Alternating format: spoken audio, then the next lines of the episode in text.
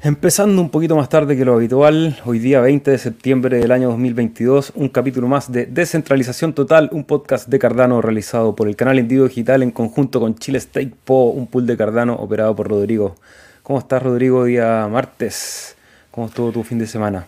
Eh, estuvo muy entretenido, la ha pasado bien, eh, estoy contento de compartir con ustedes. No sé cómo partir con esto, pero Hoy día rompimos la marca de la bestia, definitivamente pasamos los 666 bloques, así que uno y cada uno de los héroes de la descentralización que nos ayuda a firmar bloques y a estar vigentes dentro del protocolo Euroboro, un saludo. Muchas gracias, porque si no fuese por usted, no firmaríamos bloques. Si no fuese por usted, no seríamos uno de los 500 pools que está haciendo la batalla entre la centralización y la descentralización de las criptomonedas dentro del mismo ecosistema, mientras vemos operadores con miles de, no, no con miles, pero con 15, 20, 30 pools, nosotros uno, y le damos duro. Entonces, Seba, como todo día viernes, como todo día viernes, es un placer compartir contigo, hermano, en esta... me está cagado, está todo difícil, pero avanzar en el, en el criptoverso, hermano. Buena onda. Excelente. Vamos saludando a quienes se van conectando. Ray Trader Crypts y cómo está Javier N. Habla Putin en unos minutos a ver si nos enteramos de algo importante en vivo. Los que tengan ahí la pantalla paralela, que nos vayan avisando, que declare la paz y que se dejen de pavadas y nos dejen tranquilos seguir construyendo. Saludos, Víctor Mex, ¿cómo estás? Bienvenido. Recordar que este material... ¿Ah? Perdón, yo escuché que Putin iba a esperar a que nosotros termináramos la transmisión antes de hablar. Dijo que no se movía sin saber qué es lo que pasaba en Cardano. Ah, perfecto, perfecto. Saludos a, Vladimir, ahí que, que, se ponga vivo. Lunático Lea, saludos, bienvenidos a todos los que se van conectando. Agradecerles que nos vayan apoyando si pueden, si quieren, si tienen ganas, con un like, un fueguito, un corazón, un dedito arriba para que este material siga viajando por la red. Si quieres estar atento y esta es la primera vez que te conectas a un espacio de conversación como Descentralización Total, recordar que es un podcast realizado cada día martes y viernes en el canal de Individuo Digital y en los canales de Chile Stake Po. Conversamos de Cardano principalmente, pero también del ecosistema de las criptomonedas, algo de geopolítica cuando corresponde y hablamos también de... ¿De qué más hablamos, Rodrigo? De la filosofía de la vida. Sí, de, artes marciales. De artes marciales, sí. De artes marciales. Hemos hablado de artes marciales, de música también hablamos de vez en cuando. Sistemas, protocolos de consenso, amor, pena y el corazón, cripto y leyes, eh, de todo. Y si alguno de ustedes quiere un tema nuevo, puede colocarlo abajo en los mensajitos y podemos hacer alguna variante. Qué bueno, sí, excelente. Saludos a Otto desde León. Bienvenido Jesús Suárez desde Pompano Beach. Buenas vibras. Una pregunta, ¿cuándo son los resultados de Catalyst? Muy buena pregunta, se las vamos a dar en breves instantes. ¿O no? ¿Ah? ¿Te respondo al tiro o lo Al tiro, dale. Ya. El día 27 de septiembre debiesen entregar los resultados si el calendario funciona como corresponde. Ahora, esta ronda en particular tuvo un poquito de fricción y hubieron hitos que se movieron un poco en el tiempo. Conversando con la comunidad de la TAM Cardano, ellos me dijeron que si no era el 27, era el 28 para el Town Hall, Town Hall Global. Entonces, ya la próxima semana deberíamos saber. Y ya es como tarde, pero igual su energía la sentimos. Si nos fue bien, nos entregan los fondos para poder, uno, cubrir los gastos del, viaje, eh, onda, y todo lo que fue la producción, y si no, para empezar a trabajar en lo del libre y la plataforma en la mitad de mes. Así que, Seba, mucha suerte. Qué bueno que no, que no aparte de ser compañero, amigo, estamos trabajando juntos, así que hermano, Sí, no, la suerte, no necesitamos la suerte, hemos trabajado y si no sale en este va a salir en el otro y hay que empujar hacia adelante, es parte de los fondos concursables. Es frustrante, ¿eh? en general, cuando uno ha, participado en diferentes iniciativas de financiamiento, eh, claro, uno trabaja duro para que el proyecto quede lo mejor posible, pero en este caso es la votación de la gente la que decide, así que no depende de nosotros, nosotros tratamos de hacer un buen trabajo y que eso valga después en votos. Pero si no, vamos a seguir empujando hasta que salga y, vamos a seguir aportando desde lo que nosotros sabemos hacer. Individuo analógico, bienvenido. Se mantiene fácil para el 22 del 9. Se mantiene. De hecho, vamos a tener algunas noticias de cuál es el proceso que tendríamos que esperar hoy. Así que muy atentos a eso. Fran Villalba, mm, saludos al cardumen. Para quienes no saben, el cardumen es el nombre cariñoso que tenemos a toda la comunidad que delega en el pool chill y a los que no delegan también, pero se conectan a este espacio de conversación para eh, disfrutar de, nuestras bellas caras y de nuestras voces radiales y tartamudas para hablar del ecosistema de Cardano. Saludos, gente, nos dije Diego Diz, ¿cómo estás? Increíble, cripto y amor. My Life Food, hola Cardumen, bienvenido. Bueno, vamos a partir con la transmisión del día de hoy. Voy a compartir mi pantalla de mi mano derecha. Rápidamente, todo lo que quieran saber sobre el pool chill lo pueden encontrar en chillestakepo.cl. Ahí está toda la información si quieren delegar con nosotros. El ticker es CHIL. Lo pueden encontrar en cualquier billetera de Cardano. Y para monitorear qué está pasando con el pool pueden usar el sitio de adapools.org. 4.4 millones de ADA delegados con una suerte del 99%, verificando bloques desde hace rato de manera consistente en cada época, así que repartiendo recompensas con todos aquellos que delegan. Hay epochs un poquito más dulces, veníamos de una racha increíble los últimos 10, ha reducido un poco la suerte, pero hemos tenido la posibilidad de firmar un bloque en el 362, dos bloques en el 363 y en el actual que es el 364. ¿Qué dice? Se viene bueno. se, se viene bueno, sorpresa. Ya tenemos tres, ya tenemos tres y vamos a esperar que caigan algunos más para que las recompensas sean jugosas. Y lo que decía Rodrigo aquí en el sitio de Pool PM, podemos ver que tenemos 1063 delegaciones, gracias a todos ustedes que apoyan, y 667 bloques. Hemos pasado el número de la bestia, ahora ya vamos camino al 777. Así que bacán que puedan acompañarnos en este viaje de la delegación. Buenas tardes muchachos, nos dice Yuxu, mira, hace tiempo que no lo veía en vivo, saludos Yuxu, que nos daba su análisis técnico ahí del precio de ADA. Hoy día al final de la transmisión vamos a ver un poquito el gráfico, de hecho yo hoy día no lo he visto, me quedé con el gráfico de noche, vamos a ver qué está pasando. Hay noticias esta semana, hay informe de la Fed el día jueves, eh, viene Basil el día viernes. No, eh, al la Fed es el miércoles y Basil es el jueves. Eso, eso, eso, eso, profesor. Eso, eso. Bueno, ya vamos a profundizar en eso. Hermanos, esos fondos son de ustedes. El trabajo que realizan estaba de aplausos y sé que esta comunidad premia el buen esfuerzo. Eso también esperamos, pero ya el trabajo está hecho, ahora la suerte está echada. Mira, ahí My Life Food dice que se, pone contento de ver a Yuxu, nosotros igual, aportando el canal y al pool. Gracias, Yuxu. Rodrigo, me mandaste algunas ¿Se escucha bien a todo esto? ¿Nos pueden avisar que tengo un, ruido raro aquí en mi, en mi monitoreo? Si me pueden ahí confirmar que Rodrigo y mi persona se escuchan bien, si están bien nivelados. Y compañero, te dejo la pantalla porque hay varias noticias y vamos a partir por esta de Tap Tools. Qué bonita esta plataforma, cuéntanos qué es lo que es. Ya, dentro del ecosistema de Cardano hemos visto como las distintas iniciativas vienen a, a cubrir las necesidades del de la gente que está navegando, de los ADA holders.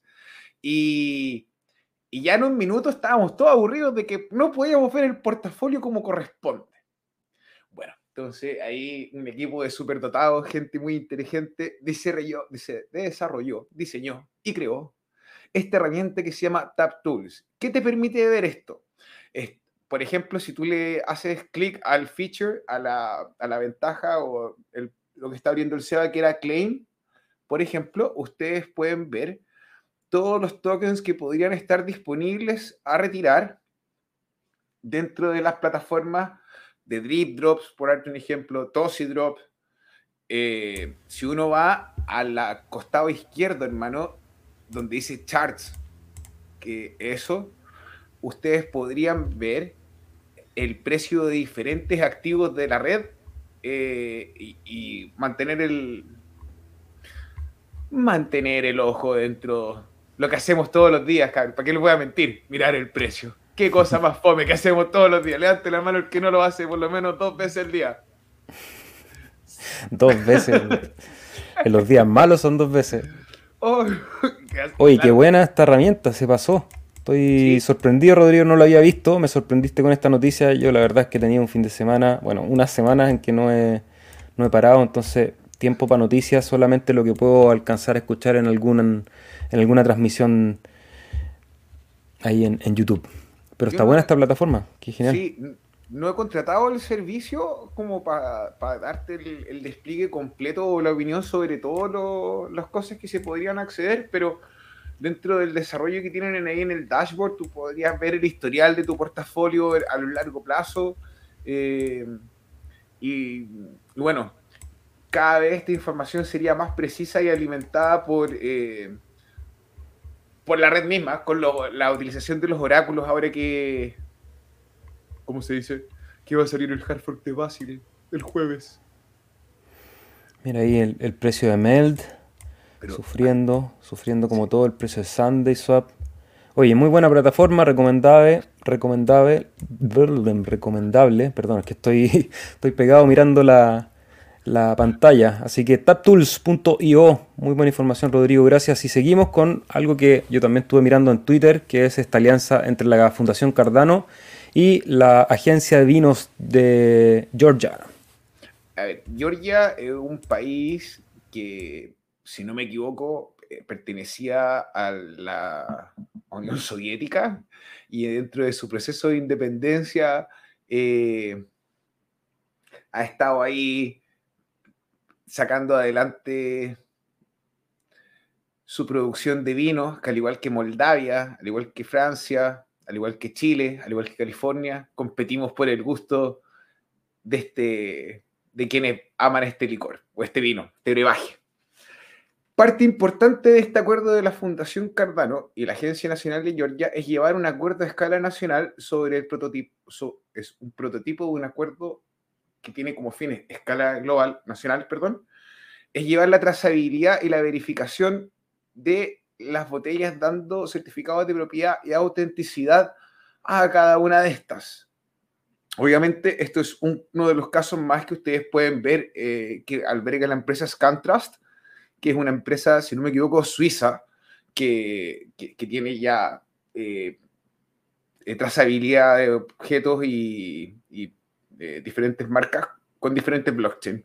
Lo interesante de esto es el alcance que puede llegar a tener. Obviamente, Georgia no es la primera vez que trabaja con Cardano, ellos que trabajan con el servicio de Atala Prism, que es eh, entidad digital descentralizada eh, para los alumnos de la enseñanza media o el high school, que podría ser, y los alumnos que están ingresando a la etapa universitaria.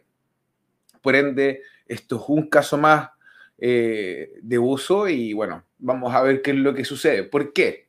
Es interesante este, este acuerdo, porque en los perfumes, en el vino, nosotros vemos que existe mucho el negocio de las réplicas. Entonces, ¿cómo uno puede garantizar de que el producto que tú estás vendiendo sea el original cuando te pueden copiar la etiqueta perfectamente? Te pueden copiar hasta el QR y no podrían detenerlo. Bueno, entonces están haciendo una mezcla entre el diseño de la botella para que sea un diseño en particular y este diseño esté registrado en la blockchain. Eh, eso me gustaría como mencionar. Eh, sigue siendo temprano, pero bueno, un negocio con un país tiene, tiene más potencial de repente que un negocio, que un negocio chiquitito, un negocio local. Igual así son importantes y y, me siento orgulloso de verlos crecer a todos. Te está muteado, hermano. ¿Tú escuchaste algo de Cardano y Japón? Eh, no. A ver. Hay, rumores. Es que lo voy a dejar en el rumor porque estaba tratando de buscar la noticia para validar lo que había leído por ahí al paso, pero no la estoy encontrando. Pero pongan la atención ahí, chicos, a lo que está pasando con Cardano en Japón.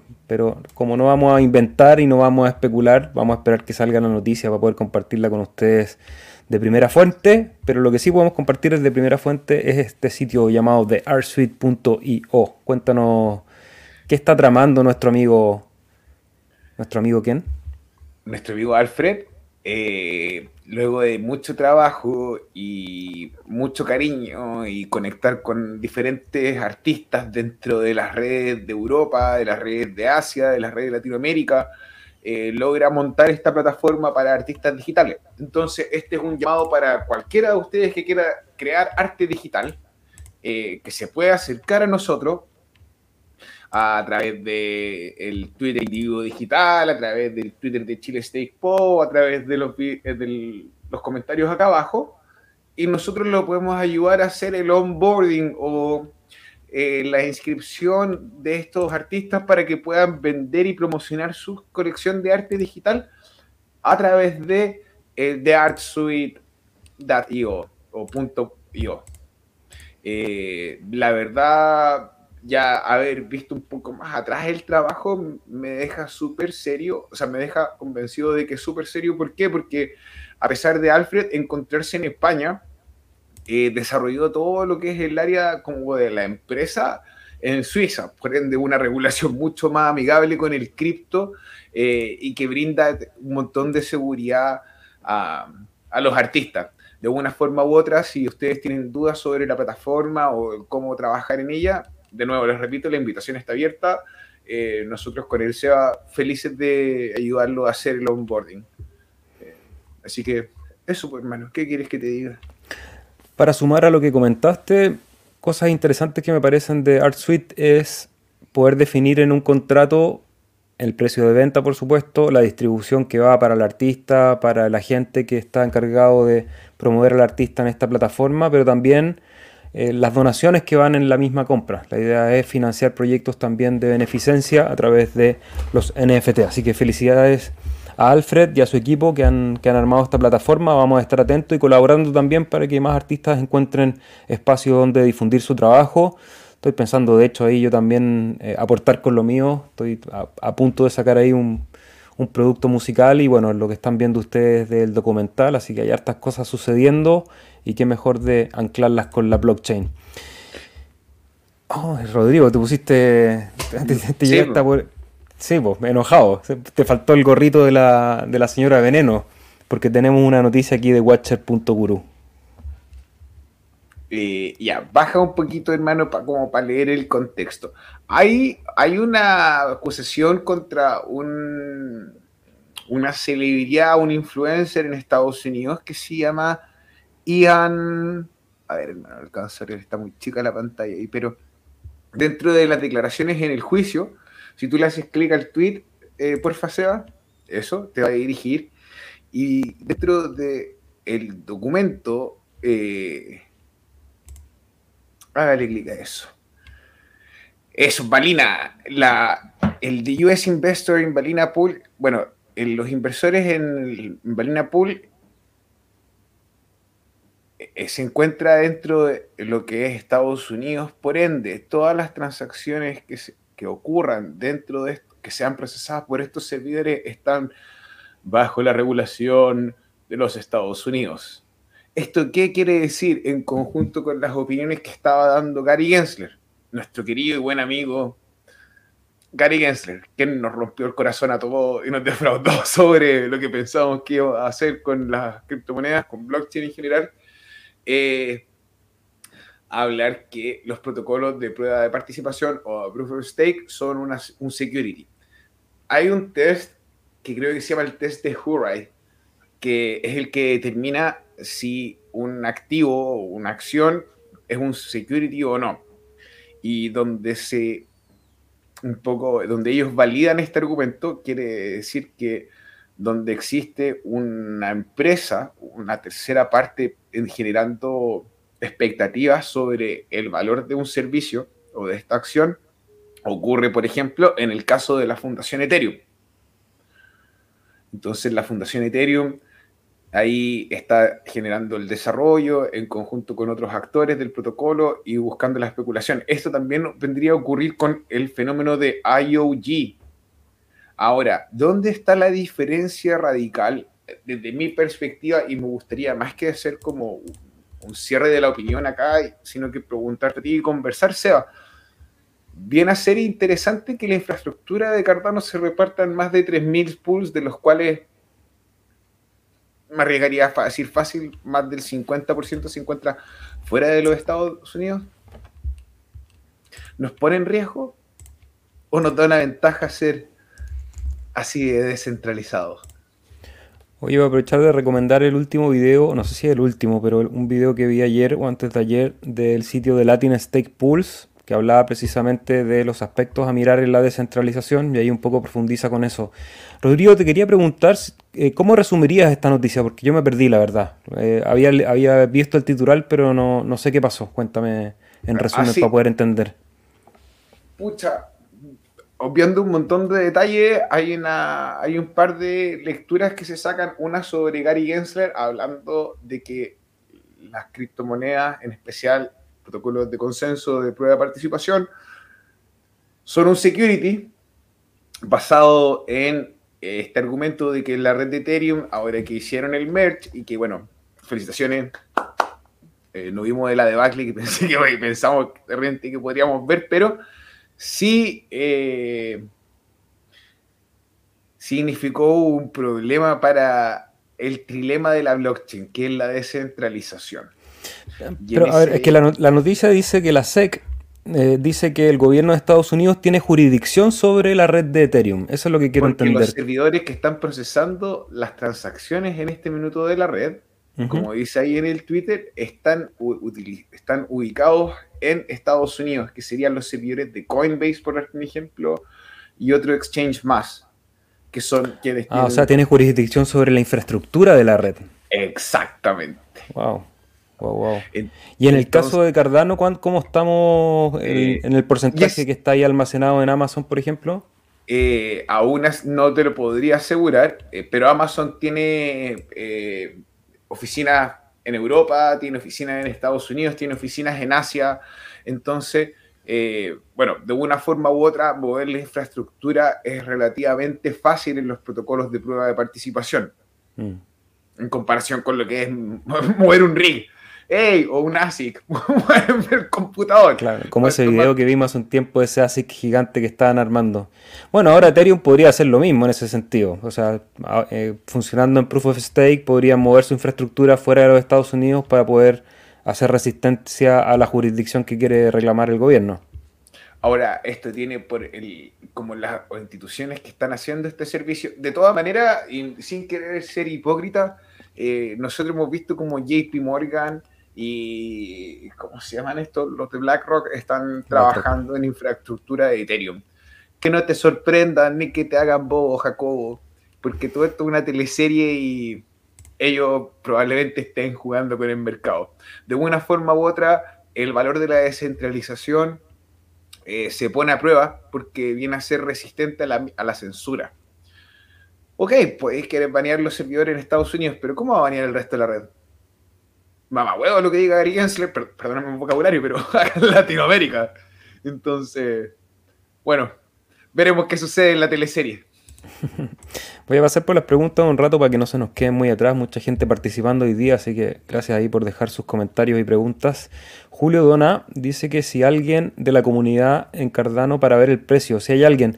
Sí, Yuxu es la persona que nos apoya con el análisis técnico a través del Discord. Si estás delegando en el pool chill, puedes pedirnos el link del Discord y participar en esa comunidad.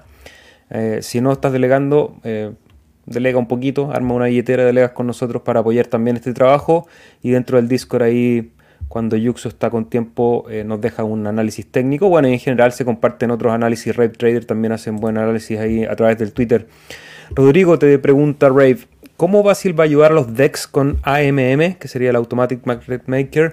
¿Cómo realmente usaremos los usuarios la red de Hydra? ¿Será Hydra implementada en los DEX de forma smooth sin que nos demos cuenta siquiera? Son varias preguntas, vamos tratando de darle una vuelta a eso. Ya, vamos con que existen los DEX. Los DEX serían una forma descentralizada de generar intercambios de valor. Vamos plata con un intermediario, que no sea una persona, un superdatado que podamos eh, responsabilizar. Existen dos formas. Uno eh, el más común que serían las órdenes de compra y venta, muy vieja escuela, y el otro sería el Automatic Market Maker. Entre estas dos, eh, el Automatic Market Maker viene a tomar liquidez y a trabajar con un montón de órdenes en vez de tomar la orden textual de un usuario y buscar el match con la otra. Entonces, al existir este, solución de segunda capa que se llama Hydra. ¿Qué es lo que hace Hydra? Hydra viene a procesar más transacciones eh, de las que se procesan actualmente en la red, aumentando la cantidad de destinatarios y salidas que puede tener la misma. Ahora, ¿cuáles son las condiciones para que Hydra funcione? Hydra debe contener al menos tres participantes que estén dentro de este, eh, por así decir, contrato inteligente o solución de segunda capa, que toma una foto de la red número uno de Cardano, del protocolo base, una fotocopia, la sube, hace computación off-chain, o sea, eso quiere decir que ocupa el poder de cómputo de los tres computadores para resolver todo lo que puedan ser estas muchas transacciones en poco tiempo y luego incluye una grande dentro de la capa 1 y en esta transacción de la capa 1, por así decirlo, va a incluir el historial completo del desarrollo de estas microtransacciones. Por eso se utiliza el concepto de cabezas homomórficas. Creo que esa es la palabra. Entonces, eh, el homomorphic en inglés. Entonces, eh, no sé lo que significa el Lightning Network, sí, pero es más cool que el Lightning Network de Bitcoin. ¿Por qué? Porque el Lightning Network de Bitcoin igual es como un poco centralizada la participación, si entiendo bien. Yo podría ahora bajar y correr el protocolo de Hydra desde la cabeza, simplemente, no está el protocolo completo. ¿Se entendió Seda o no? Es que te estaba mandando un mensaje, así que estaba ahí con Isomorfi puesta. Isomórfica, es gracias Rave, esa es la palabra. Eh, Ah, ya lo voy a bajar un poco el micrófono. Sea, para... No, no, no, si no es de volumen. Eh, es un tema de, de, hardware o no sé. Hay que revisarlo, te lo dejo como inquietud. No, pero el volumen estaba bien, si de hecho yo lo corregí ahora hace un poquito. Julio Donada, los cardanistas son apasionados y no les importa el precio. Los cardanistas, eh, sí, hay pasión de por medio, eh, sobre todo pasión por el trabajo, pero algo que hemos, hace rato que no lo decimos, pero creo que es importante entender es que en las criptomonedas más que pasión es lógica nomás. Estamos usando matemáticas, estamos usando protocolos matemáticos. Si vemos que el protocolo está bien diseñado, obviamente que nos, nos interesa trabajar con él, a diferencia de otros protocolos que uno ve que no están tan bien diseñados. Entonces uno elige dentro de la amplia gama de proyectos que hay el que a uno le da más seguridad, le da más confianza y que no nos importa el precio, el precio nos importa, sí nos importa. Ahora, hay cosas que son muchísimo más importantes que el precio porque son esas cosas que son más importantes del precio, que son los, fundamentales de la red, cómo se ha ido generando tecnología, cómo van haciendo proyectos, eh, van naciendo proyectos y cómo la red se va actualizando y va mejorando sus características, hace que a largo plazo veamos un incremento en el precio. Eh, sería también súper hipócrita decir, no, no nos importa el precio, no hablamos nada de precio. Tratamos de que no sea lo más importante porque creemos que en el camino a largo plazo eh, el precio va a acompañar al desarrollo. Eh, y, estar muy pendiente del precio en el corto plazo, en el corto plazo hace que de repente las decisiones no sean las, más lógicas y las que vayan haciendo mejorar a la red. Entonces ahí, para hacer el contrapunto, Víctor 135, ¿cómo estás desde Barcelona? Bienvenido, Joan May. Estoy interesado, hermano, con el Art Suite. Bueno, ahí nos puedes escribir si tienes ganas de, alguna información o, o de que te apoyemos desde la labor de agente, ahí podemos hacer algo. Buenas desde Suiza, Ginebra, nos dice Anonymous, bienvenido. Un nerd cualquiera. Chicos, ¿podrían aclararme un poco qué otras criptos se dedican a lo mismo que Cardano? Es decir, que por funcionalidades y características compiten. Gracias. Bueno, el listado de criptomonedas no sé en qué número va, pero son miles, eh, decenas de miles de proyectos de criptomonedas en los cuales hay muchos que hacen cosas similares a Cardano. Eh, podríamos mencionar así por, tirar las más importantes de cerca, está Ethereum, está Harmony, por ejemplo, está Tesos, que son eh, blockchain dedicadas a los contratos inteligentes. Como esas te podría seguir nombrando decenas y decenas. Eh, esas son las que compiten. Ahora, las que están arriba va a estar, la competencia de momento se mantiene entre las descentralizadas, que sería Ethereum, comillas, Cardano, y las que son más centralizadas como la Binance eh, Smart Chain, que también es una blockchain. Algorand, bueno, ahí para darse una vuelta, Polkadot, eh, un poco todas las blockchains hoy en día están tratando de, eh, de, competir por ese espacio de los contratos inteligentes, del desarrollo de la identidad. Así que para estudiar hay muchísimo, hay muchos, muchos proyectos. Agustín. ¿Puedo decir una sola cosa, hermano? Sí, claro. Perdón. No me pida perdón, toma el micrófono nomás. Este, este espacio es suyo. Pon el post de nuevo, por favor, hermano para hacerlo corto, preciso y conciso, existen las capas 1 y las capas 1 tienen que tener tres características. Tienen que ser de acceso para todos, o sea, que no sean permisionadas y que la infraestructura o el hardware que necesitas tú para correrlo sea de acceso para todos. Y tiene que, y tiene que ser segura como red. Cardano cumple con estas tres condiciones. Ahora, ¿qué Dijiste dos, faltó una, faltó una, faltó una. Le hablé de el el acceso a esta a través del hardware, ¿cierto?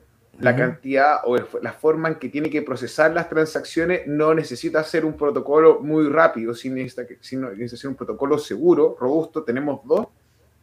Y la tercera vendría a ser el factor de la descentralización. Tiene que ser un protocolo descentralizado. Solamente como concepto de layer 1 o capa 1. Solo como ese concepto.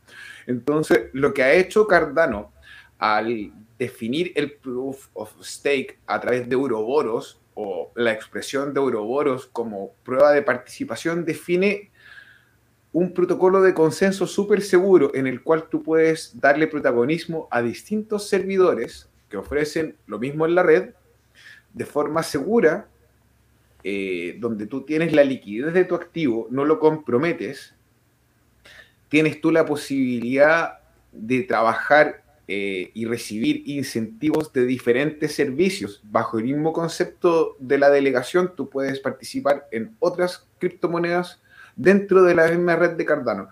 Entonces se convierte en una forma de minar Cardano y minar otras cripto eh, de forma segura, confiable, sin que involucre un gasto en hardware, sino que simplemente en el software. Tú estás comprando piezas del protocolo mismo. Eso, hermano, que no lo tiene ninguno. Agustín Franquela, saludos, gran trabajo, muchas gracias. F. Daniel, eh, buenas tardes desde Murcia, España, bienvenido. Eso ya lo contestó Rodrigo, cabezas isomórficas. Marco Rubio, hola compañeros, siempre un gusto escucharlos. Muchas gracias por compartir. ¿Cómo veis el futuro de Cardano en un año? Positivo, la red sigue creciendo, cada vez hay más opción, cada vez hay más proyectos, la red se presenta segura, no se cae, se actualiza eh, con una obra de ingeniería como el Hartford Combinator que la destaca por, sobre otras blockchain. Em, nada, el futuro es brillante, como decía Mary ahí en el video que subimos hace un tiempo. Eh, que el precio vaya a acompañar ese desarrollo en un año, mm, debería decir que no lo creo. No soy quien para saber qué es lo que va a pasar en un año aquí en el mercado pero por lo menos lo que yo estoy viendo es que tenemos un, buen rato a estos precios, quizás más abajo incluso. Entonces, buen periodo para acumular, esperando el siguiente ciclo alcista. Gracias, nos dice un nerd cualquiera. Seba, si se oye un eco flojito de Rodri, pero no molesta. Ya, bacán, muchas gracias. Sí, ahí vamos a trabajar un poco. Hay, un, pequeño pop que, se escucha eh, de repente, por lo menos en mi monitoreo. Y yo después reviso los videos y claro, ahí hay, alguna interferencia que tenemos que ver cómo solucionar. Volvemos a compartir pantalla porque nos quedan dos noticias, Rodrigo, y te dejo nuevamente el micrófono para que nos comentes qué es esto del EUTXO Handphone. Ya. Eh, la Fundación Cardano, en uno de los esfuerzos para poder promover las ventajas de trabajar con el modelo del UTX extendido, que si alguno de ustedes no conoce, las criptomonedas funcionan básicamente con un par de modelos de transacción, que vendría a ser el UTXO o el Unspent Transaction Output, que es el que utiliza Bitcoin, que es un modelo muy parecido a lo que es con las monedas, o sea, tú tienes, gastas una transacción y luego recibes otra, tiene ciertas limitancias. Eh, sí, pero el, el, y está el estado global, que es el que utiliza Ethereum, donde varios interactúan al mismo tiempo con un objeto.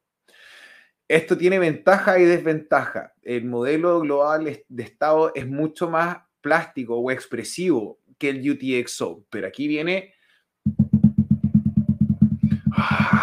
gente lo dice, el modelo del UTXO y el modelo del UTXO te permite tener la robustez y seguridad del libro de contabilidad, del modelo de contabilidad de Bitcoin y tener la plasticidad de los contratos inteligentes que tiene Ethereum con su máquina, con su modelo global de estado.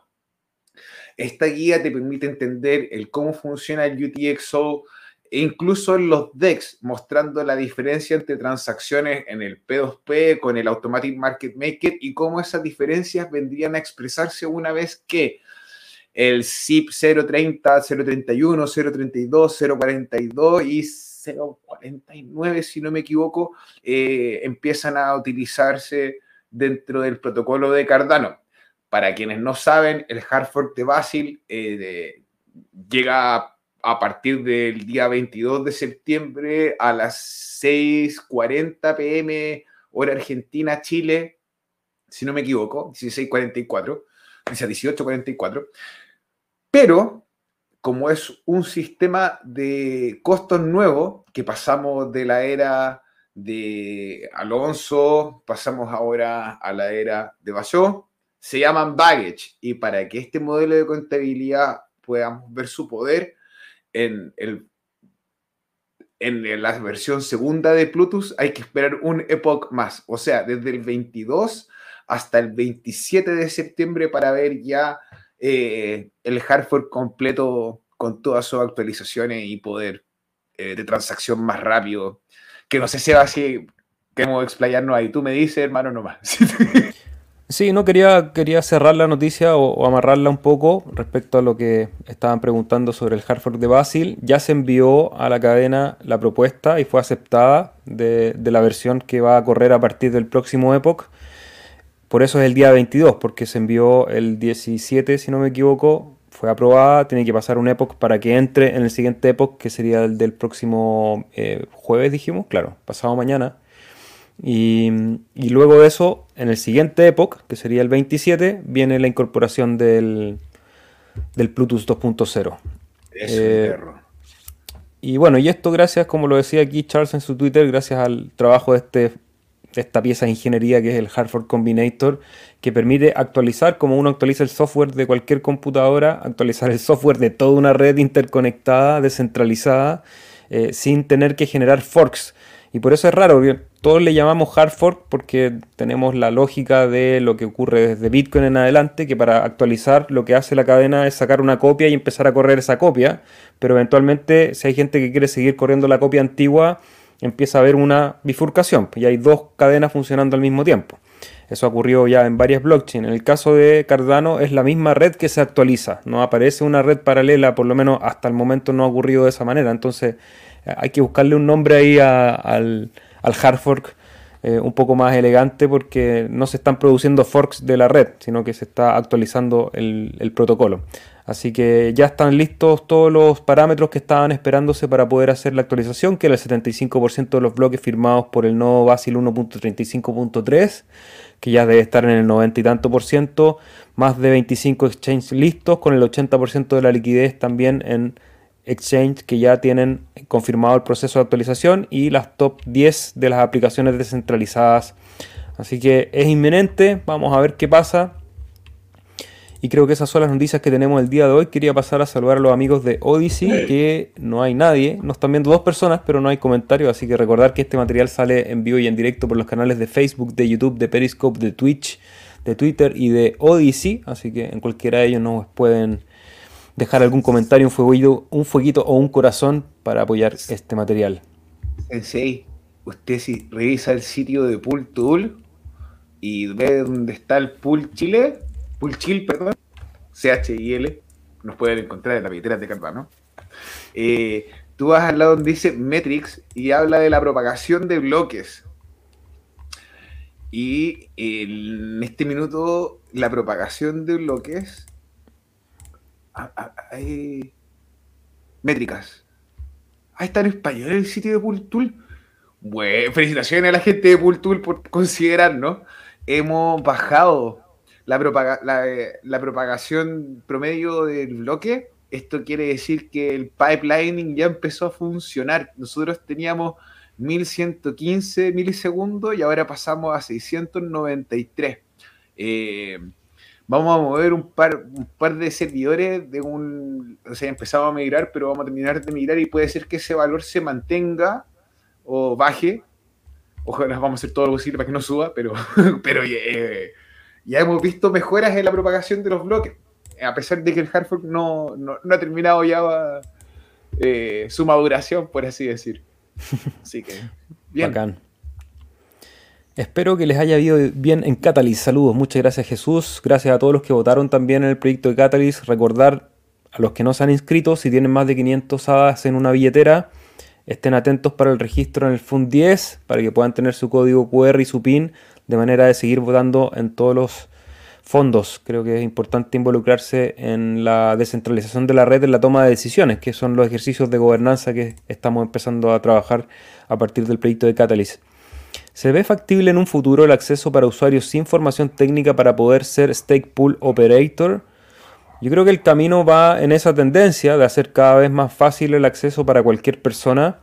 Ahora, con Rodrigo hemos tenido esta conversación de que el límite de lo fácil también pone en riesgo cierto estándar de la red. Es decir, eh, porque uno, por ejemplo, hay, un, hay una criptomoneda que es OKCash, que también es prueba de participación, una de las más antiguas, que tú bajas el software, lo instalas y automáticamente ya estás poniendo un nodo stake en la red. ¿ya? Requieres mantener el computador encendido, por supuesto, pero eh, es muy sencillo. Es con un instalador, un auto instalable y listo. Un par de configuraciones y ya está. Eh, eso yo creo que es posible. O sea, dentro de las posibilidades creo que la idea es acercar a la mayor cantidad de, potenciales operadores de pool. Ahora, la operación de un pool va más allá de simplemente tener un computador encendido, ¿ya?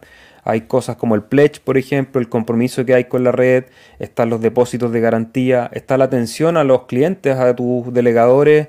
Eh, entonces, tampoco es tan positivo que mucha gente entre, encienda su pool, no le gusta o no es suficientemente rentable y lo apague a las dos semanas y deje a toda la gente que confió en esa persona su delegación varada por una cantidad de epochs indeterminado.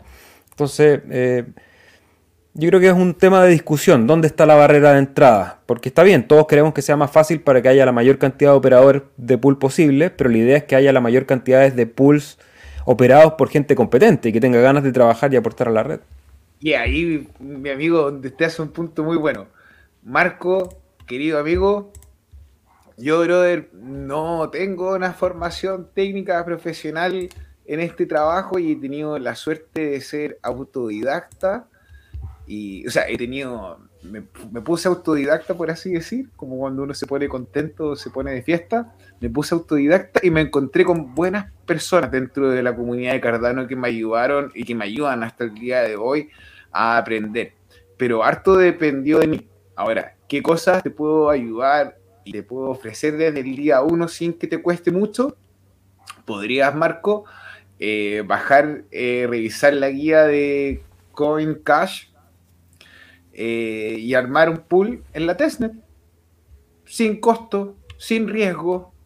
Eh, y si te queda cómodo, bueno, ya tú sabes, pues, ya sabes qué es lo que tiene que hacer si le queda cómodo. Y puede aprender y a nadie le va a doler que le ocurra algo a ese, test, a, ese pool. Ni a ti ni a tus delegantes. Pero, pero la verdad, brother, los límites te los pones tú. Porque yo no tenía idea, llevamos dos años y medio con mi compadre, sea pasando por la jungla Crypto Jungle. Así que, así que buena onda. Y Julito te dice, Rodrigo, que tienes que dormir más. Cardano te tiene destruido. Sí, Rodrigo, necesitamos tus neuronas para que sigas operando el pool y compartiendo con nosotros cada día, martes y viernes, con tu bello rostro y tu bella voz yo me reía cuando tú decías, oye, si, igual no me importa el precio, yo decía, ¿te parece que a esta cara no le importa de dónde va el precio? no hay descanso. Anónimo pregunta, por favor explicar sobre endocentes de entrada, si está previsto para este año. Ah, no sé qué, qué es. Input endorsers. Ah, ah. Esto es súper interesante. En el modelo de contabilidad del UTXO, nosotros cuando queremos, por ejemplo, asociar un hash a una transacción o queremos poner un script en una transacción, usualmente como se utiliza hasta muy poco, digamos hasta el jueves que ocurre la actualización, es que tú consumías el UTXO en la salida. Entonces, tú, por ejemplo, decías, ya, quiero trabajar sobre una moneda estable y tendrías que consumir el UTXO de la moneda estable y eso te da una limitancia, una limitancia de un consumo por bloque. O sea, un usuario podría haber interactuado con esa información o con ese UTXO. Entonces, lo que va a hacer el input endorsers va a ser que cualquier desarrollador, en vez de decirte ya anónimo, ve y haz tu transacción, eh, con el dólar vamos a hacer una referencia, vamos a hacer una llamada donde se encuentra alojado el dólar, vamos a trabajar con este sin consumir el UTXO del mismo y vamos a poder transar. Esto lo vas a ver tú, como te decía, bien en los oráculos y esto va a activar los servicios DeFi con las monedas estables y aumentar la velocidad de transacción eh, dentro de la red porque va a ser más liviano cargar la información de la misma y las transacciones van a costar menos. Si no se entiende, hermano, escribe de nuevo que seguimos andando en el tema porque esto es, algo que le importa a todos. Y ahí de hecho Alex nos... de hecho Alex comenta, dice, hola muchachos, luego de Basil lo que sí es los eh, eh, input endorsement y Mitril. Sí. Sí, sí, el desarrollo no para. Eh, como que está esta idea de que Cardano o cualquier proyecto en general en algún momento va a estar terminado. Y como lo podemos ver en cualquier pieza de software que ocupamos, son actualizaciones infinitas que van siempre respondiendo a las necesidades de los usuarios y, al desarrollo. Así que esto no, no se detiene y vamos a estar aquí en descentralización total hasta que seamos viejitos, contándoles de todos los avances de esta blockchain cuando estemos hablando de inteligencia artificial, de la computación cuántica. Eh, espero que todos sigan acá con nosotros en los próximos 30 años que vamos a compartir en este espacio llamado descentralización total. Esperamos que ojalá en un mundo cada vez más descentralizado y no lo contrario. Saludos Héctor desde Cali, Colombia, bienvenido. Federico Ledesma, ¿cómo estás? Desde Argentina nos saluda. Hola Bianca, ¿cómo estás? Los veo en diferido. Sí, todos los que están en directo, les agradecemos si nos pueden regalar ahí un like y si están viendo esto en, diferido, nos pueden dejar comentarios en el casillero abajo sobre cualquiera de los temas si quieren hacer más preguntas y podemos conversarlo ahí a través del chat durante la semana. Brutal, gracias por vuestros consejos, no, gracias a ustedes. Rodrigo, estás cansado. Lo que acabas de explicar son las entradas de referencia. Input endorsement lo que hace es tener dos tipos de bloques, uno de consenso y otro de transacciones. Perfecto. o sea, tenemos un bloque, digamos, si entiendo bien, Alex, gracias por la corrección y, hagamos el ejercicio en vivo. Entonces, en Cardano tenemos un bloque cada 20 segundos en la actualidad. Esto vendría a ser los input endorsers. Eh, vendrían a ser estos bloques que son entre medio de los bloques de uno cada 20 segundos. Y esto ayudaría a la difusión de las transacciones dentro de la red, haciéndolo más rápido. Y Alex, gracias hermano por ayudar a ir al conocimiento colectivo porque estoy cansado, tiene razón. Bill, Bilbert, ¿cómo estás? Seguimos holdeando hadas. En el futuro, en un asado, platicaremos de cómo cambiamos el mundo. Por supuesto, ya vendrán nuevos asados. Y si quieren participar, les recuerdo que una noticia que no habíamos puesto, de hecho no la tengo en pantalla, pero la voy a decir en voz, a viva voz que estamos invitados a participar en la organización del Summit en Buenos Aires, de una de las sedes del Summit. Esto va a ser en noviembre, así que esperamos viajar nuevamente a la Ciudad de la Furia si es que el presupuesto lo permite. Si no, vamos a estar apoyando en diferido, pero cualquiera que quiera viajar a Buenos Aires, que a lo mejor está en Argentina o quiera tomar el riesgo o, el placer en realidad de ir a esa ciudad y, compartir con nosotros, compartir con la comunidad de Cardano, eh, los organizadores realmente demostraron que tienen una capacidad de armar eventos súper entretenidos, así que creo que va a ser una buena ocasión para juntarse y platicar de cómo cambiamos el mundo. Así que todos pueden ir ahí buscando fechas para viajar a Buenos Aires y a lo mejor encontrarnos allá y comernos una facturita y unos bifes chorizo. ¿Qué es el throughput de una blockchain? No me queda exactamente claro. Lo vi en un video sobre Oroboros, Lace, pero no acabo de entenderlo. La cantidad de destinatarios y eh, ítems que podrías hacer y adherir a una transacción. Pero antes nos vamos a 002, nos dice Carlos Álvarez. Esperemos que no, vamos a ver el, precio al final de la transmisión. 002, ya se pusieron agresivos los osos. Pero bueno, vamos a ver, puede ser, puede ser, nadie sabe aquí para dónde va a ir el precio. Lil Juanpa, ¿cómo estás desde España? Bienvenido. Harvey Bad, aquí estamos, bienvenidos. Saludos compañeros, nos dice Alain. Os veré en diferido, acabo de llegar. Mira, desde Tenerife nos están viendo, siempre un placer escucharlos de todas partes del mundo. Su pool de stake lo operan en servidores físicos propios o en servidores alquilados virtuales? Saludos desde Venezuela, nos dice Pablo C. Virtuales, en un minuto estuvimos contemplando y hicimos las averiguaciones para montar uno físico eh, en un data center, como para poder entregar así top notch quality, lo más, lo más, lo más bacano, lo más cool. Pero eh, decidimos contemplar que para poder entregar el servicio que hay que tener, debíamos distribuir. Entonces estamos haciendo ahora otra migración dentro de los cloud y ya con el SEA estábamos conversando de poner de una forma u otra un par de relays en la casa de cada uno y hacer un, eh, ¿cómo se dice? Un mix. Entonces tener eh, servidores físicos en la casa con el de, de IDNS, que sería como esta inscripción de un dominio, donde apuntamos con diferente IP, pero con el puerto, porque la IP dinámica, va cambiando cada cierto tiempo. Y, y nada, pues estamos en esa encrucijada, hermano, aprendiendo. Julito, avisa cuando vengan, que salimos a tomar una birra, soy de San Telmo, Buenos Aires. O sea, si estás ahí, te recomiendo inscribirte en el Summit, nos juntamos ahí y seguramente va a salir alguna birrita o algún mate ahí para compartir.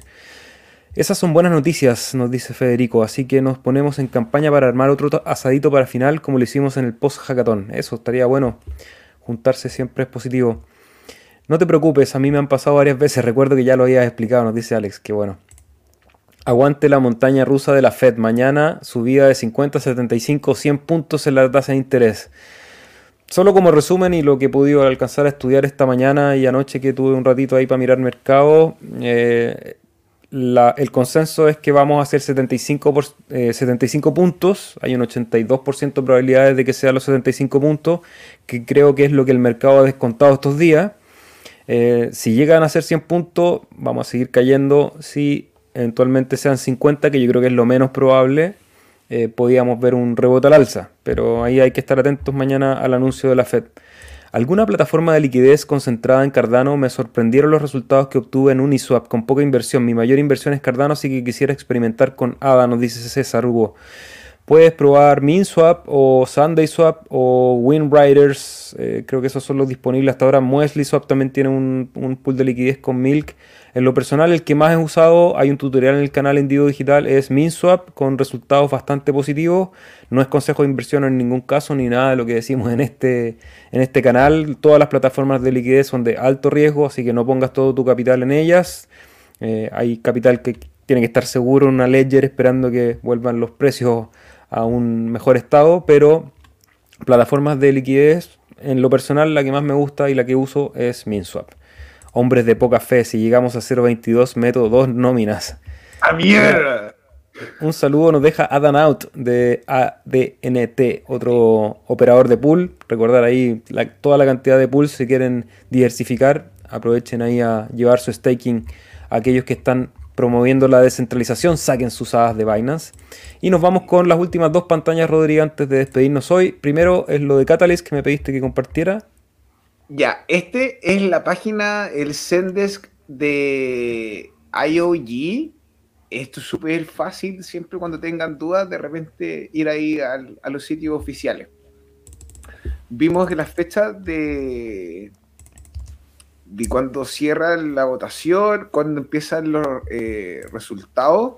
Y si ustedes se fijan, para el fondo 10 está estimado que la finalización del registro vendría a ser el 5 de enero del 2023. Puede que esto cambie o puede que tengamos una ronda más de Catalyst en lo que queda del año. Así que así, alguno de ustedes, jóvenes espíritu, independiente de la edad que tengan, tienen ganas de crear el ecosistema de Cardano e intentar conseguir financiamiento desde ya, inscríbanse, empiecen a generar el contenido para explicarle a sus comunidades cómo participar del proceso de votación. Son mínimo 500 ah, cada vez más alcanzable. Ahora, independiente del resultado, si ganamos o no, bueno, participar de este proceso de elegibilidad de capital para poder eh, emprender es un gusto, hermano. Yo no sé qué te parece a ti, Seba, pero en Catalyst está re cómodo, sí. Mira, ya todavía, todavía no hemos ganado ningún catalyst, así que vamos a ver cómo es la, es la postventa del fondo. Pero yo hoy día tuve que ir a cerrar eh, un tema burocrático por un financiamiento para uno de los proyectos culturales en los que estoy participando. Y ya la, la burocracia te come. Como que la cantidad de trámites que hay que hacer, al final para la cantidad de dinero que es, termina siendo casi un contra, como un contrasentido. Porque uno pide una X cantidad de dinero para ejecutar tal cantidad de tareas y obviamente que la burocracia asociada solamente a postular, adjudicarse y después rendir el fondo, eh, no lo puedes rendir dentro de esa cantidad de, de, plata, digamos. Entonces es tiempo que uno tiene que poner al servicio de ese fondo, entendiendo que obviamente que eh, es un equilibrio, pero pero es mucho, es mucho. Y, creo que el proceso, por lo menos de postulación y de, feedback con los asesores de la comunidad de Catalyst, es bien fluido y es bien eficiente, porque uno podría decir, bueno, pero es que si no hay un seguimiento a los proyectos, los proyectos deberían no tender a terminarse. Me da la impresión que no es así, al contrario, si, si hay un apoyo más de apoyar al proyecto y no de ponerle trabas, creo que es bien positivo. Así que ahí hay fecha y como decía Rodri, ya está abierto el registro para el fondo día, así que cuando tengan un tiempo, abran su billetera, en cualquiera de las billeteras van a encontrar las instrucciones o pueden seguir las instrucciones del fondo anterior que tenemos en el canal, en el tutorial de individuo digital. Y vayan registrándose de manera que no tengan problemas cuando llegue el proceso de votación, van a tener que tener ahí su QR y su PIN. Esto es una... Ah, mira. mira, qué lástima. Eh, Nambosi, eh, bueno, voy a hacer a decirlo antes en realidad para que nadie vaya a pensar que, pero esto es una estafa, lo que estoy poniendo en pantalla es una estafa y habla que mi nombre es Cobías Pérez, propietario de una planta de producción de aceite de palma en Francia. Mira, actualmente padezco un cáncer de garganta que me condena a una muerte segura. Que terrible su vida. Mi esposa falleció hace nueve años y desafortunadamente no tuvo un hijo con ella debido a mi esperma dañada. Está, o sea, hubo intención de, este, de esta historia, hay una narrativa detrás interesante. Tengo una fortuna de 115 mil euros que quiero regalar a una buena persona. Si puede ayudar a los niños huérfanos y abandonados en su área, pondré ese dinero a su disposición. Que Dios te bendiga. Nambosi, no, perdón, Nam, Nam, Namboni, Namboni Asiva Recomendación, toma tus 115 mil euros comprada y delégalos al pool white. Eso es, lo mejor que, eso es lo mejor que puedes hacer. Vas, compras ADA, lo pones en una billetera y buscas en el lugar de staking el pool white, como blanco en inglés, W-H-I-T-E. Y con eso no vas a perder tu capital, tu fortuna, y así vas a estar ayudando a gente que realmente necesita ese dinero a tu disposición. Así que, Namoy, que Dios te bendiga también eh, de vuelta. Hermano, tenéis que tirar el micrófono porque después de haberle recomendado lo mejor que podía hacer con su intención y con su capital y con ganas de ayudar, eh, hermano, sería un rapero, así mi Snoop Dogg. Aparte que el precio está baratito ahora, pues imagínate la cantidad de hadas que le van a dar por esa cantidad de plata. Está bueno. Vamos a ir al gráfico, chicos, para despedir la transmisión del día de hoy. Hoy día vamos a partir al revés, vamos a partir con ADA USD, la relación de ADA con el dólar. Vemos que se mantiene esta cuña, eh, un triángulo paralelo, digamos. No sé, no, no, hay claridad de qué camino va a tomar. Se sigue manteniendo en este soporte, que es un soporte al alza. Hoy día lo rebota en los 0.40. El precio está bien, está bien triste. Ahora yo creo que voy a mantener mi análisis que llevo hace rato. Estamos en rango, estamos en la zona baja del rango y vamos a ir a subir un rato y vamos a bajar y vamos a estar así un año por lo menos, un año y medio. Quizás con alguna arrancada, si es que Basil genera alguna noticia muy fuerte, tanto la alza como la baja. Me da la impresión viendo lo que pasó con Ethereum, que Ethereum tuvo mucho FOMO antes de su actualización y tuvo un dampeo grande luego de la actualización. En Cardano no se ha visto ese FOMO, entonces podría pensar en que vamos a seguir en un rango eh, lateral tal como veníamos, sin mayores turbulencias, porque el mercado global está bien triste para aceptar buenas noticias. Si estuviéramos en el bullrun, probablemente hubiésemos hecho un, un por dos, un por tres quizás con esta, eh, con esta actualización, pero como estamos en el mercado a la baja, yo veo que el siguiente movimiento de ADA contra USD va a seguir apretar, va a seguir eh, apretando este triángulo simétrico tenemos aquí la media de 200 que tenemos que ir a buscar primero, que está en los 0.48, y luego ir a ver la zona de los 0.54. Y ahí a lo mejor vamos a seguir en este rango que nos tiene ya un poco aburrido. A lo mejor una salida al alza, una salida a la baja, pero por lo menos mi lectura es que en este momento no vamos a ver grandes movimientos. Eh, de todas maneras hay que ver el 22 o por lo menos en el época entre el 22 y el 27 si hay algo de volatilidad. No creo que sea mayor a esta que puedo dibujar. A lo mejor alguna arrancada muy extraordinaria a la EMA de... Perdón, la EMA que dije recién es la EMA de 100. La de 200 es la que podría ser en un arranque muy alcista que nos lleve de nuevo a los 0.65 pero si vemos el precio de Bitcoin, que es el que va a comandar un poco lo que va pase con el mundo de las cripto, ayer un mechazo bien feo que rompe el mínimo anterior, el mínimo relativo anterior, pero no termina por romper el mínimo más bajo de todo este ciclo, por lo cual también creo que vamos a seguir en un rango amplio entre esta zona de los 17-18 y la zona alta si es que llega a la noticia mañana de la Fed, por ejemplo, de mañana, o sí, de mañana llega a ser la de 50 puntos, a lo mejor podemos volver al rango, a la parte alta de este lugar. Estaría bueno también ver qué es lo que dice Powell, porque el número ya más o menos está fijo. Es probable que sea los 75 y que este mechazo de ayer haya sido el que descontó ese valor pero hay que ver qué dice después. Si el mensaje es positivo, en el sentido que con los 75 ya la inflación está más o menos controlada y que hay una perspectiva mejor y que no van a seguir subiendo tasas para poder promover ahora el, mercado, ya que pudieron controlar la inflación. A lo mejor podemos ver un camino eh, un poco en, la reversión de la tendencia que traemos, que es la bajista o puede seguir reforzando la inflación y que van a seguir moviendo las tasas y eso significa que nos queda camino hacia abajo Siguiente nivel en la bajada de Bitcoin, volver a retestear los 17.600, que fue el mínimo anterior. ahí podría armarse un doble suelo. Eh, ojalá, para que esta zona no se pierda. Ahora si la perdemos, podemos ir a los 13.000. Y eso sí nos podría llevar a un cardano, a una... A la zona, perdón, a la zona de liquidez que tenemos marcada acá, que está en el rango de los 0.29 y los 0.4, ¿ya? De momento más abajo que eso me sería anticiparte demasiado. Alguien decía 002, creo que mm, no hay razón técnica ni fundamental para pensar que va a llegar a esos niveles. Sí, eh, a lo mejor si el mercado se pone muy catastrófico, vamos a barrer esta zona de liquidez hasta los 0.29 y camino hacia abajo tenemos aquí una resistencia en los 0.18, 0.20. ¿ya? Que eso ya, como decía alguien ahí, está para, está para vender la casa. Pero el análisis técnico hay que ir haciéndolo por fase. De momento los niveles los tenemos marcados aquí. Y Rodri, coméntanos algo de ADA BTC, porque este yo creo que puede tener un movimiento un poquito más interesante con lo que viene con Basil. En el, está en el semanal, mi amigo, ¿cierto? Semanal, profesor. Ya, ahora si nosotros nos alejamos eh, del gráfico, en el, lo interesante del ADA BTC es que la caída no ha sido tan violenta como fue en el ciclo anterior y ha ido un poco lateralizando. Esto a lo mejor nos permite haber roto lo que fue la tendencia a la baja directa en el par ADA BTC.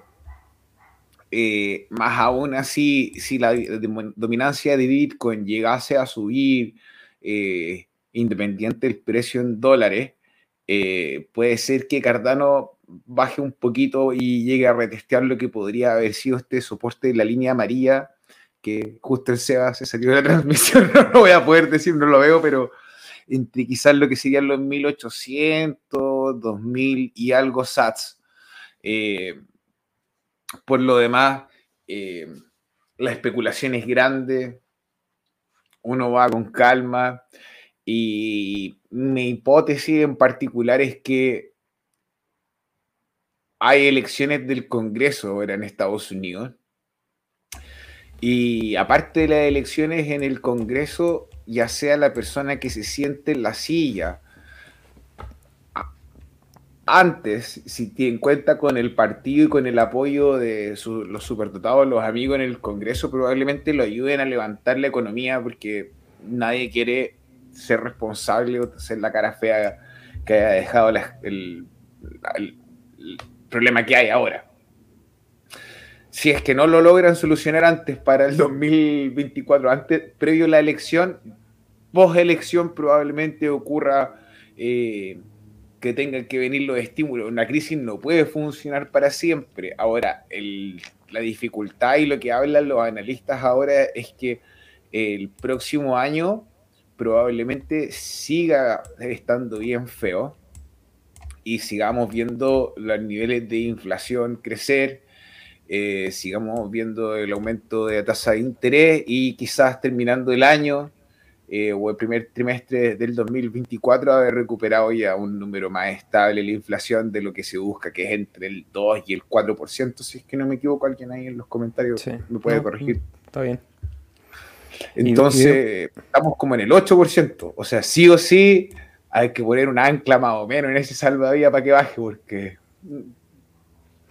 y si vamos haciendo relaciones con otros gráficos, tenemos el DXY, que es el índice del dólar, que está luchando con esa zona que tenemos marcada como resistencia en los 110. Creo que es una zona fuerte, entonces podríamos hablar que este movimiento a lo mejor va a tener una reversión hasta la zona de los 0, hasta la zona de los 104. Eso podría hablar también de una recuperación de Bitcoin en los próximos días y por lo tanto del mercado de las criptomonedas y Cardano consigo. Ahora, si rompe esta línea que es fuerte, que está entre los 109 y los 110, el pepinazo hasta los 121 puede ser eh, intenso. Y eso sí que podría hablar eh, del fondo del mercado y quizás ya una capitulación más fuerte. Yo tengo ganas de que la capitulación haya sido en los 17.000, pero obviamente que el mercado no tiene idea de cuáles son mis ganas y va a seguir lo que tiene que hacer solamente. Así que eh, esos fueron un poco los gráficos que nos hablan del precio como dice Anonymous, me parece bien que no haya mucho movimiento en Cardano ya que estoy acumulando como loco. Todo este periodo del cripto invierno es el mejor momento para acumular, ojalá compras promediadas, si baja pueden hacer a lo mejor una compra promediada eh, variable, es decir, cuando hayan grandes caídas comprar un poco más y cuando hayan subidas quizás comprar un poco menos y tener un rango de un año o dos años eh, hasta el siguiente bull run, creo que es súper positivo para poder eh, armar buenas posiciones para ese eventual mercado al alza. Ya chicos. perdóname, lo único que te quería, pues como aparte de dar las gracias como siempre en toda transmisión, hermano, es que uno de los indicadores que va a, dar pie a tener certeza si es que va a haber un pivote por parte de la Fed es la tasa de desempleo. Y ojo ahí que tiene que subir harto y eso significa el dolor para muchas familias. Así que antes de eso, uno peleamos con la Fed. Ya sabemos para dónde va. Hasta el viernes.